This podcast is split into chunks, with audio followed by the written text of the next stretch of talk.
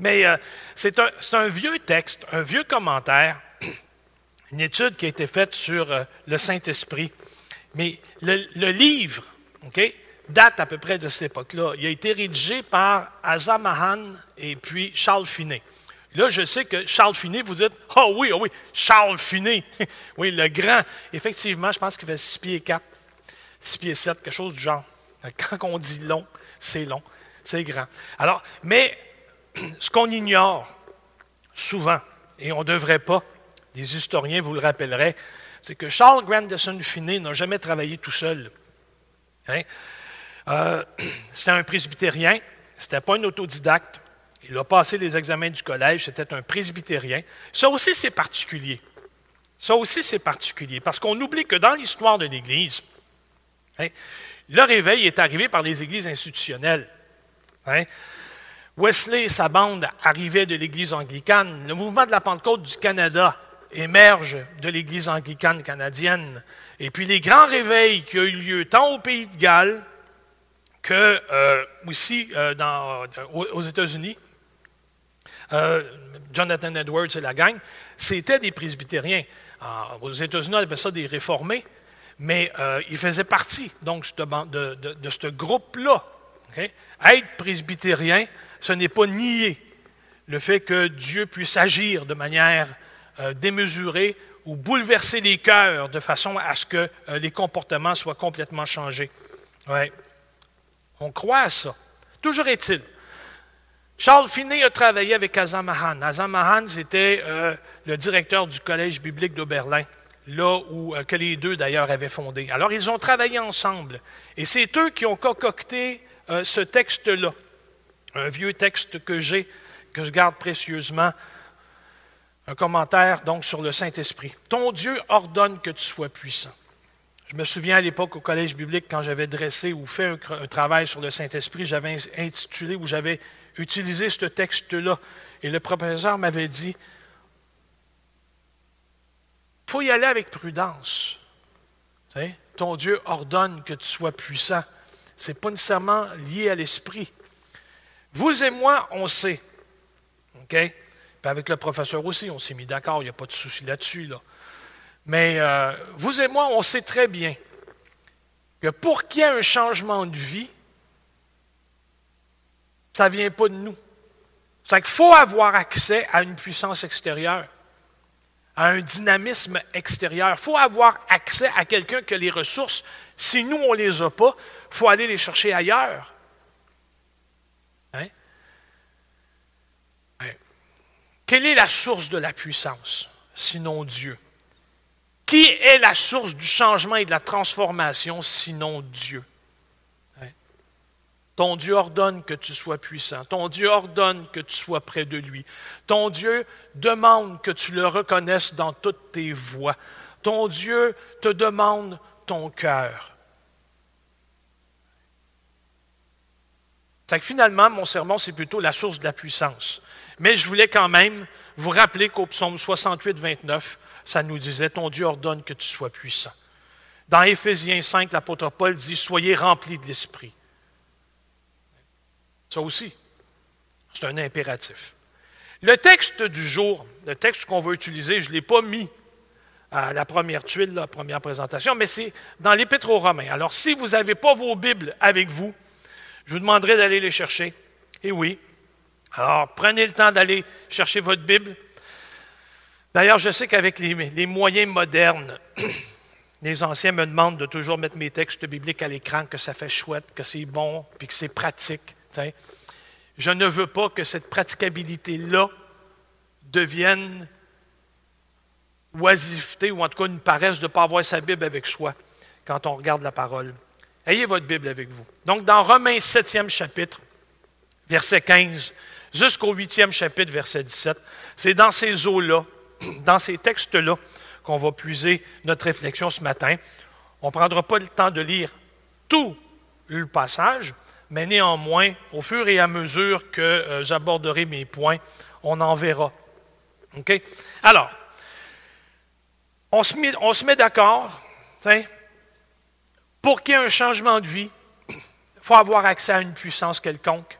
Si elle n'est pas en nous, l'Écriture nous dit, tu trouveras ça en Dieu. C'est lui qui entreprend les changements, c'est lui qui relève les têtes, c'est lui qui libère, c'est lui qui délivre. Alors, comprendre ça, c'est admettre plein de choses qu'on ne peut pas faire, comme se changer. Je sais que des fois en psychologie, on utilise des fois à tort, parce qu'on le comprend mal, on dit Ah, je travaille sur moi.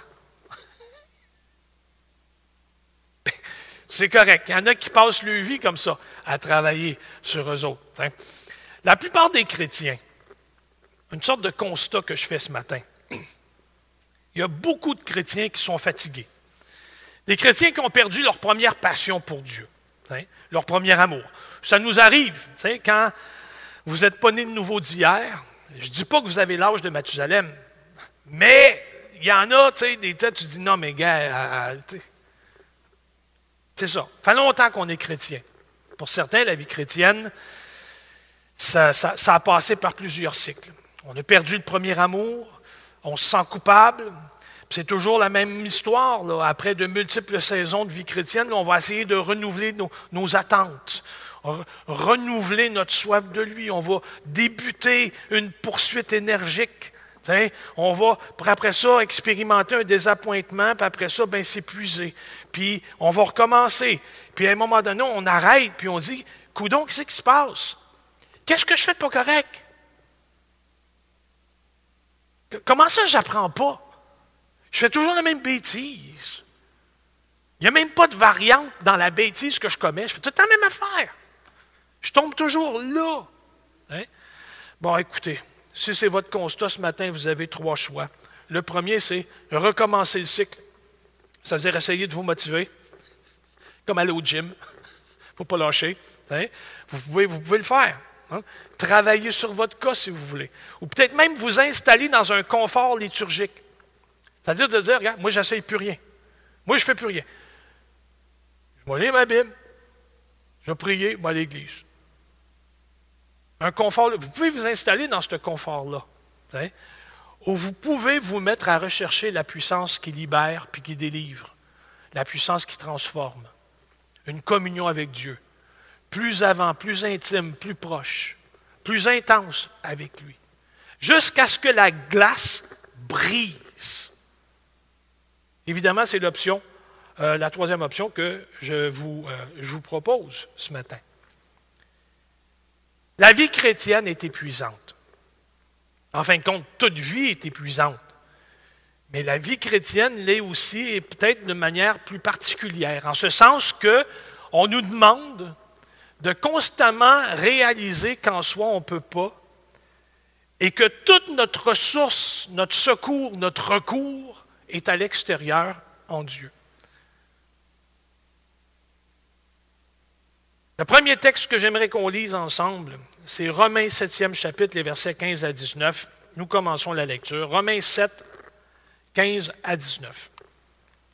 L'apôtre Paul dit, Car je ne sais pas ce que je fais.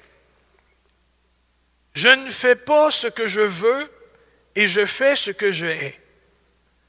Or, si je fais ce que je ne veux pas, je reconnais par, loi, par là, dis-je, que la loi est bonne. Et maintenant, ce n'est plus moi qui le fais, mais c'est le péché qui habite en moi. Ce qui est bon, je le sais, dit l'apôtre. Ça n'habite pas en moi, c'est-à-dire dans ma chair. J'ai la volonté, mais non le pouvoir de faire le bien. Car je ne fais pas le bien que je veux et je fais le mal que je ne veux pas. Écoutez, si l'apôtre Paul l'a constaté, je pense qu'on euh, peut se dire, ah bon, on, est normal. Oui. Tout au long de son existence, l'apôtre Paul s'est confié en celui qui pouvait faire au-delà de tout ce que lui, comme apôtre, pouvait espérer et penser. Et Dieu l'a fait dans sa vie. Alors pourquoi est-ce qu'il ne le ferait pas dans la nôtre? Si, comme Paul, on ne cesse de se confier en Dieu. À cette vie chrétienne victorieuse, ça c'est ce qui échappait à l'apôtre. Paul, qui était étonnamment sous l'inspiration du Saint-Esprit quand il l'a admis, va, s'ouvrir à l'Église puis dire comment ça se passe, ta vie en Dieu. Quand j'ai accepté le Seigneur, j'avais 19 ans. Puis je ne vous dirai pas quel âge je vais avoir dans quelques mois. Mais j'avoue que pendant ce temps-là, j'ai essayé à plus d'une reprise d'être un saint homme par mes propres forces. Les solutions que je vous ai énumérées au tout début, c'est-à-dire recommencer le cycle puis essayer de se motiver, ou tomber dans une liturgie puis dire, pour ne pas dire léthargie, léthargie, mais essayé ces trucs-là pour être mieux. Mais pour être mieux aux yeux de qui?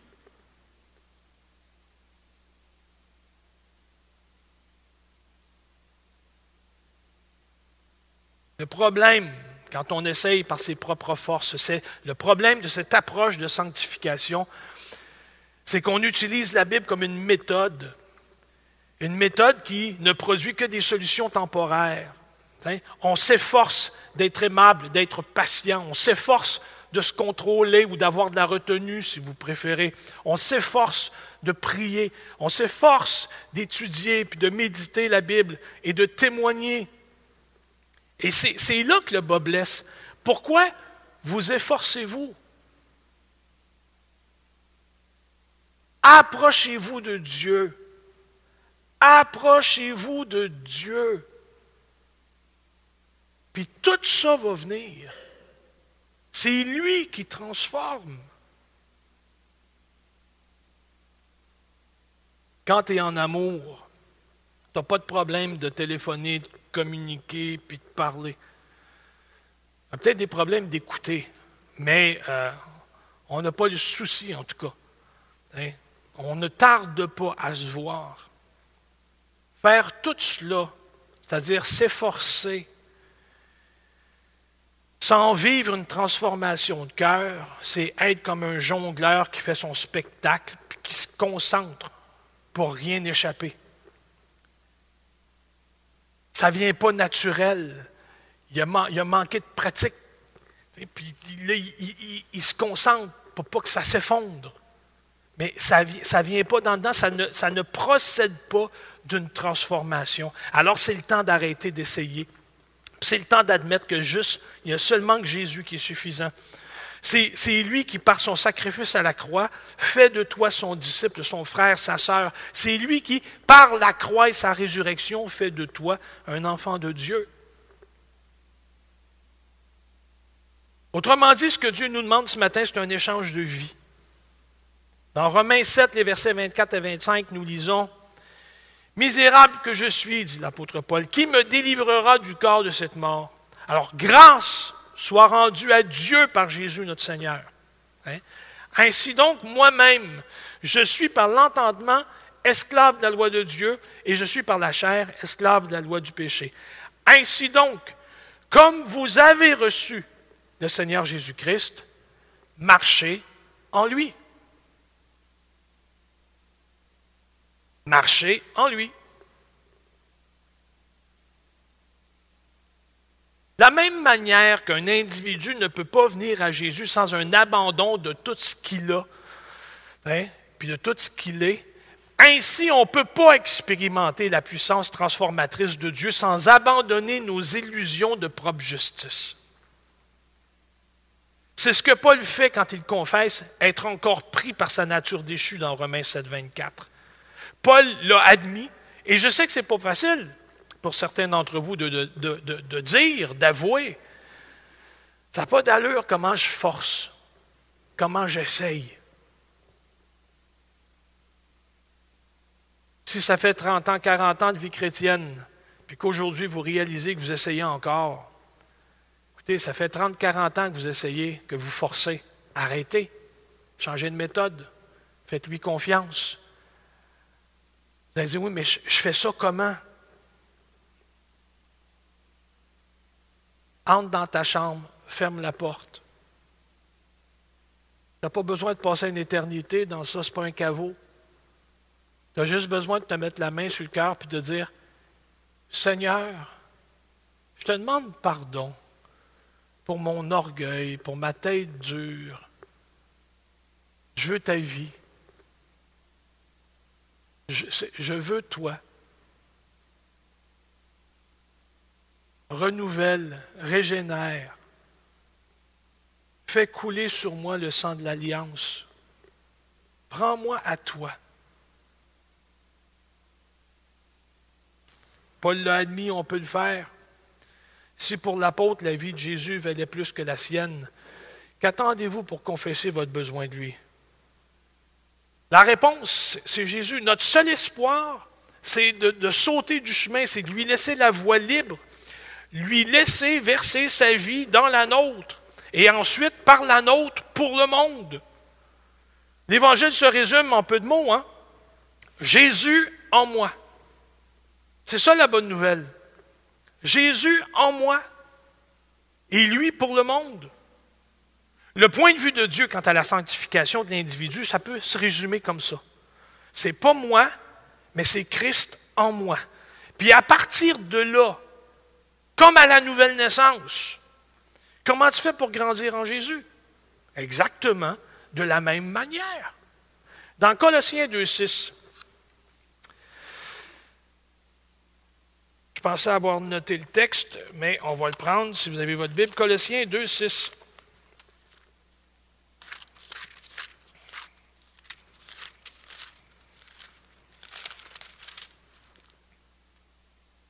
Ainsi, comme vous avez reçu Jésus-Christ, le Seigneur, vivez en lui. Enracinez-vous, construisez-vous en lui. Affermissez-vous dans la foi, conformément à ce qui vous a été enseigné, et abondez en actions de grâce. Faites ça et vous vivrez. Dans 1 Thessaloniciens 5, 16 à 24, nous lisons Soyez toujours joyeux. Priez sans cesse. Rendez grâce en toutes choses, car c'est à votre égard la volonté de Dieu en Jésus-Christ. N'éteignez pas l'esprit ne méprisez pas les prophéties. Hmm. On pourrait même dire, éloignez-vous des réseaux sociaux.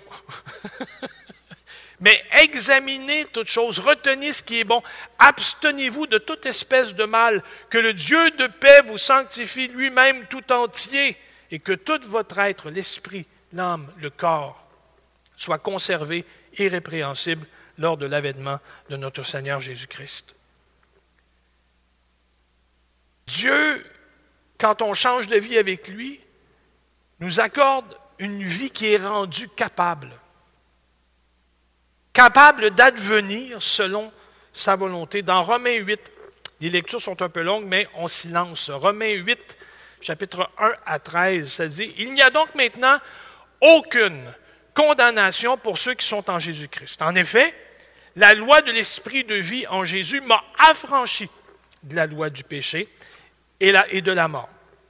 Car chose impossible à la loi, parce que la chair la rendait sans force, Dieu a condamné le péché dans la chair en envoyant, à cause du péché, son propre Fils dans une chair semblable à celle du péché, et cela afin que la justice de la loi fût accomplie en nous, qui marchons, non selon la chair, mais selon l'Esprit. Ceux, en effet, qui vivent selon la chair s'affectionnent aux choses de la chair, tandis que ceux qui vivent selon l'esprit s'affectionnent aux choses de l'esprit. Et l'affection de la chair, c'est la mort, tandis que l'affection de l'esprit, c'est la vie et la paix. Car l'affection de la chair est inimitié contre Dieu parce qu'elle ne se soumet pas à la loi de Dieu et qu'elle ne le peut même pas. Or, ceux qui vivent selon la chair ne sauraient plaire à Dieu. Pour vous, ne vivez pas selon la chair, mais selon l'Esprit, si du moins l'Esprit de Dieu habite en vous. Si quelqu'un n'a pas l'Esprit de Christ, il ne lui appartient pas. Si Christ est en vous, le corps, il est vrai, est mort à cause du péché, mais l'Esprit est vie à cause de la justice, de ce que Jésus a fait. Et si l'esprit de celui qui a ressuscité Jésus d'entre les morts habite en vous, celui qui a ressuscité Christ d'entre les morts rendra aussi la vie à vos corps mortels par son esprit qui habite en vous. Ainsi donc, frères, Nous ne sommes pas redevables à la chair pour vivre selon la chair. Si vous vivez selon la chair, vous mourrez. Mais si vous vivez par l'Esprit, vous faites mourir et faites mourir les actions du corps, vous vivrez. À partir de Romains 8, 2, l'apôtre a répété un mot important qui indique la source de sa vie de puissance en Jésus-Christ. L'Esprit. Il a mentionné la personne du Saint-Esprit. Jusqu'à ce que nous laissions Jésus vivre sa vie en nous, par lui, par son Saint-Esprit, on va s'épuiser. Être rempli de l'Esprit, nous dit Paul dans Éphésiens 5, 18, ça, ça veut dire quoi? Hein? C'est, être rempli du Saint-Esprit, c'est comme être rempli de peine ou de joie. C'est, la même. Vous allez dire, oui, mais Dieu. Hein? Dieu ne marche pas avec mes, avec mes émotions. Ben oui, il marche avec vos émotions. Je ne dis pas qu'il suit toutes vos émotions, parce qu'on marche dans la confiance, on marche par la foi. On ne marche pas par les sentiments. C'est génial quand ça concorde. Mais tu sais, quand il y a une tempête, puis que tu ne te sens pas en paix, c'est là que la foi vient. Hein? Puis t'aide à surmonter tes angoisses, à surmonter ton tracas puis ton incertitude pour t'installer en lui. Être rempli du Saint-Esprit, donc, c'est comme, c'est comme être rempli soudainement de peine ou de joie. Ça veut dire être submergé dans une puissance plus grande que soi. C'est soudainement être pris en charge par cette puissance-là, par le Saint-Esprit. Être rempli de l'Esprit, c'est l'obtention, comment dire? C'est un commandement. La, la quête, c'est une réclamation que Dieu te fait. De rechercher sa présence, et de rechercher à être constamment rempli du Saint-Esprit. Ça, c'est ce que Dieu te demande. Il demande ta sanctification et dans ta mise à part pour lui, il te demande de rechercher constamment sa face, de te plier à sa volonté.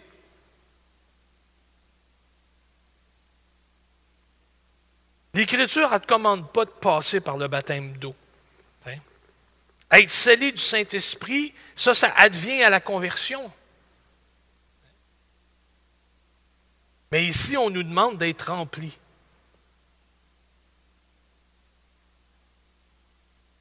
De vivre comme, de se considérer comme mort pour Christ et vivant. Mort au péché et vivant pour Christ, dis-je. Être rempli du Saint-Esprit, c'est passif. C'est Dieu qui le fait. C'est lui qui te le recommande, c'est lui qui te le demande, c'est lui qui pourvoit, c'est là. On ne peut pas le faire soi-même. Être rempli du Saint-Esprit, c'est pour tout le monde. On pourrait même dire, en lisant certains textes, que c'est comme une expérience avec plusieurs vagues.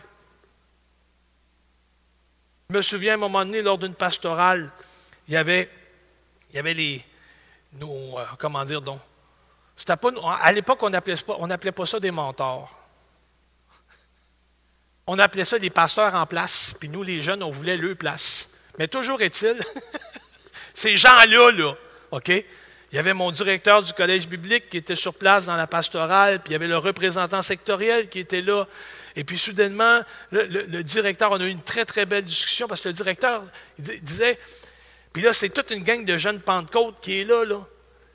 Puis là, il lui demande, depuis combien de temps n'avez-vous pas été rempli de l'Esprit? Ça fait combien de temps? Puis là, évidemment, il y a un collègue qui, est ancien qui a dit Baptisé une fois, baptisé tout le temps. Puis le directeur a réinsisté en disant Vous comprenez ce que je veux dire? Vous comprenez ce que je veux dire? Ça fait combien de temps que vous n'avez pas été submergé au point que vous vous êtes dit, moi je ne me lève plus, moi je reste ici. Là.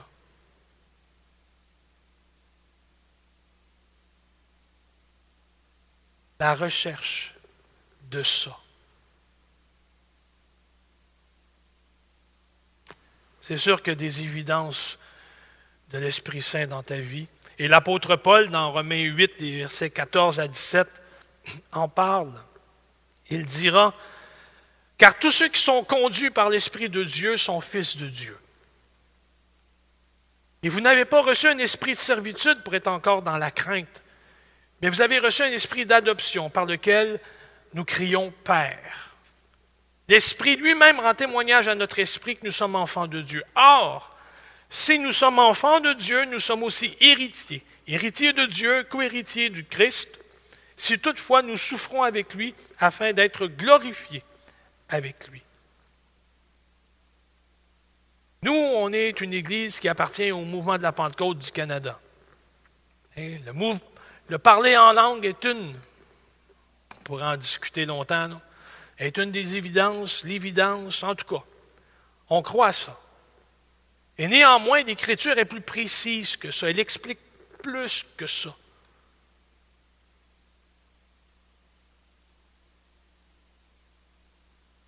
De la même manière que des gens qui ont fait la prière de repentance, puis que deux semaines après réalisent qu'ils n'ont absolument aucun lieu commun, aucun lien, aucune affection pour l'Église ou pour les choses de Dieu, puis qu'ils se demandent qu'est-ce qu'ils font là, puis, qu'ils ne se posent pas de questions sur la validité de leur prière ou de leur repentance ou de, leur place en Dieu, ils font simplement tout discarter.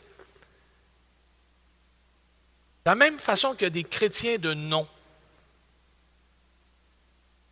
il y a des gens aussi qui ont reçu le baptême dans le Saint-Esprit, puis qui après ça ne font rien.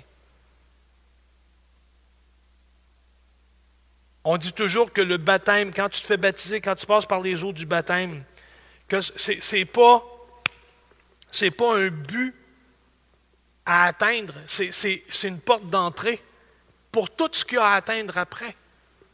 Tout ce que Dieu te donne, c'est jamais un acquis, c'est toujours comme un moyen pour plus, pour davantage.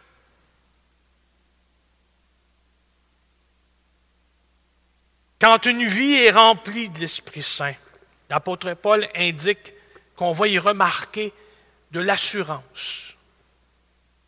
On va y remarquer de la confiance. L'individu va être animé d'un sens d'intimité avec Dieu en 8.15, de sécurité, hein, d'identité au Père. Qu'est-ce qui empêche d'être rempli de l'Esprit Saint? Quand notre comportement ne plaît pas au Saint-Esprit, c'est sûr que ça limite son action dans nos vies. C'est sûr. C'est sûr. Prenez par analogie ou par image euh, euh, vos relations, vos amitiés, votre couple. Faites quelque chose qui déplaît à votre conjoint. Puis après ça, imaginez que ça, ça nuira pas à votre relation. Ça, les gars, les gars on pense ça. on dit, ben alors, ne pas, vaut pas pourquoi je stresserais. Voyons donc. Mais oui, elle va stresser. Quand notre comportement ne plaît pas au Saint-Esprit, c'est sûr que ça limite son action dans nos vies. Hein? On, peut attrister l'Esprit Saint, dit l'apôtre Paul dans Éphésiens 4.30. Donc, on peut faire des choses contraires à ce qu'il nous demande, ou même résister à ce qu'il nous demande. Attrister Saint-Esprit, ça arrive souvent quand on fait des affaires auxquelles on n'aurait pas dû toucher. Auquel il nous avait demandé de ne pas toucher. Je ne m'ai jamais demandé ça. Oui, oui, oui, oui. Tu sais, quand tu t'apprêtes à faire le truc, puis dans ta tête, ça dit euh, T'es-tu sûr? Ça, cette voix-là, celle-là, là, c'est lui. Ça peut être ta conscience si tu veux, mais c'est lui. quand, quand tu dis Hey, il y a une vente, t'en as-tu besoin? Non, ça, ce n'est pas le Saint-Esprit, c'est McSween. Mais je ne pas mal sûr qu'ils marchent ensemble. mais, vous comprenez ce que je veux dire? C'est quand soudainement tu as une pulsion, puis ce pas nécessairement une pulsion de mort, Mais en dedans, tu t'apprêtes à faire quelque chose, puis tu n'as pas d'affaire à le faire. Ta tête, le Saint-Esprit te le dit. Nous pouvons donc éteindre l'esprit, dit l'apôtre Paul dans 1 Thessaloniciens 5, 19, quand on refuse de faire ce qu'il nous demande, quand on s'entête. Ce matin, tout ce que j'ai essayé de vous dire, c'est que notre communion avec le Père, c'est quelque chose de réel, c'est quelque chose de vrai. Sa, quête, notre quête de, sa présence, ça aussi, c'est vrai, c'est réel. Dieu a beau être esprit, hein? c'est un Dieu qui se fait proche. C'est un Dieu qui vient C'est un Dieu qui, se, qui se laisse sentir par la création qu'il a faite. Comment être rempli du Saint-Esprit? L'apôtre Jean, dans sa première épître, 1 Jean 1, 9, te demandera de confesser tes péchés. Il écrit à l'Église.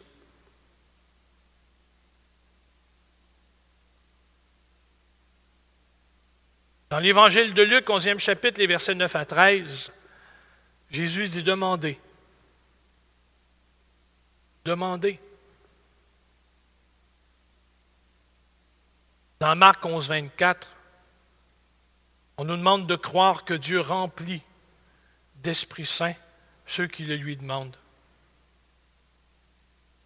Pas le diable, pas le père du mensonge. Tu parles à Dieu, tu pries à Dieu, tu demandes à Dieu.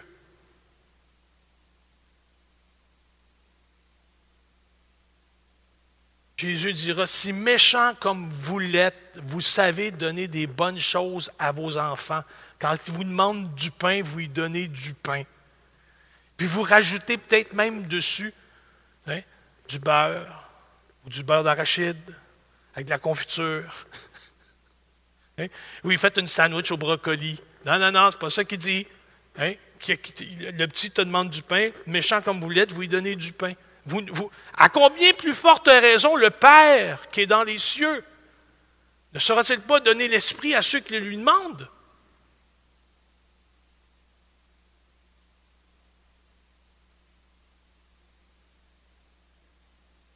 Confesse ta faute. Demande-lui de te remplir. Puis crois que Dieu te donne ce que, tu viens de demander. Amen. Alléluia. Seigneur, merci pour ton nom, pour ta parole, pour le don de ton Saint-Esprit.